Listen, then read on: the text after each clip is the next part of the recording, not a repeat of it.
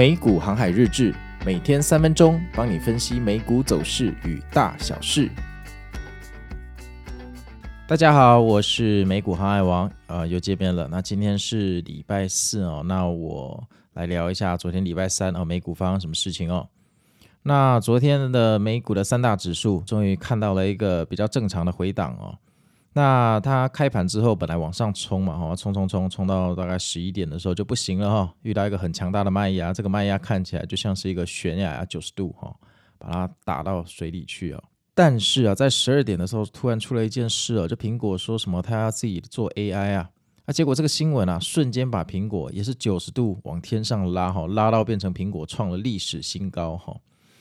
那这个就有点夸张，但是苹果往上拉的时候呢，另外两个巨头，也就是微软跟 Google，并不好受哈，他们反而是下跌。那可能是大家觉得说，哎，苹果如果说它要做 AI，这两个公司可能会承压这样子。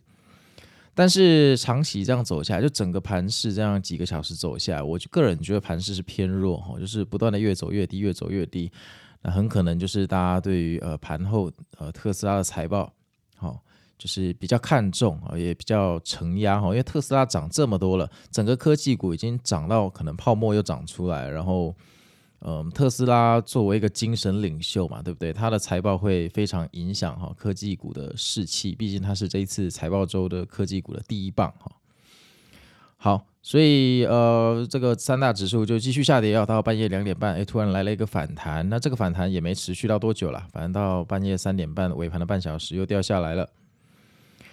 然后呢，盘后的财报其实我稍微看一下哦，其实呃，Netflix 当然不用说就是不行嘛哈，那各方面没有一个合格的，那就是告诉大家他会继续把打击账号这件事情、共享账号这件事情推广到全世界，了无新意。那这个股价也蛮反应的哈，因为自从上次的那个财报之后，Netflix 也涨翻天了，那回调一下正常正常哈，正常，至少不像以前一次跌二三十趴哈。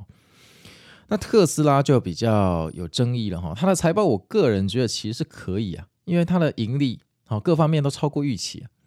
那其实特斯拉财报出来的时候，特斯拉盘后那时候股价在半夜四点多的时候，它其实是涨一个百分比。结果后来伊朗马斯克开始电话会议之后，他就开始跳水，跳到负四哈，从正一跳到负四个 percent 哈。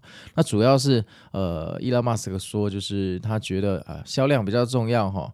那它可以牺牲毛利，其实言下之意就是它愿意削价竞争，这个也是我最担心的事情。因为以前我们要买电动车啊，只有特斯拉能买，现在我的朋友纷纷去买保时捷跟 BMW 的电动车。诶，最近那个 BMW 的电动车真的很多人在买。